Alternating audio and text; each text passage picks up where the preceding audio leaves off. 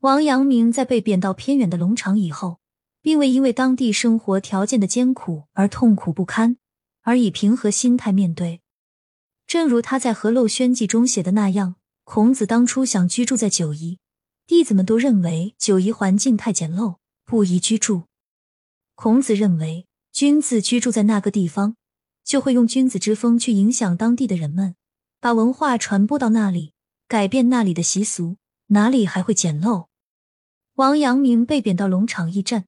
龙场在古代是蛮荒之地，到现在那里的生活条件依旧很落后。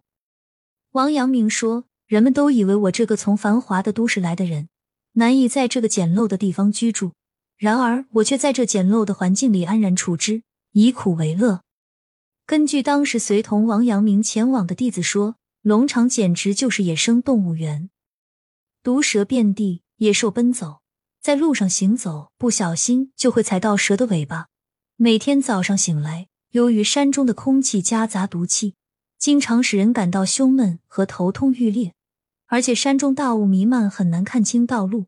行走的时候，不小心就会摔得头破血流。更糟糕的是，因为龙场驿站年久未修，已经没有房子可供居住。王阳明和弟子们为房子问题花费许多心思。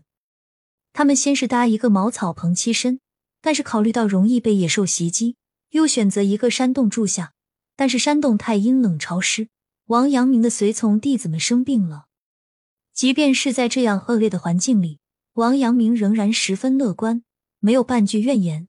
后来将居住的山洞命名为阳明小洞天。他亲自劈柴、打水、煮粥，照顾生病的随从弟子们，还为他们唱家乡小调。以抚慰他们低落的心情，他还教当地的居民们如何建筑稳固的房子，教他们如何种粮食，丰收翻倍。当地居民也帮忙到山里砍伐木材，帮他搭建房屋。王阳明将其名为龙岗书院。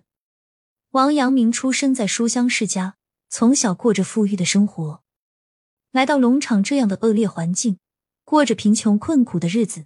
坚持着自己的信念和理想，还可以安贫乐道，独守内心的清净，在龙场开悟和讲学中独创新学。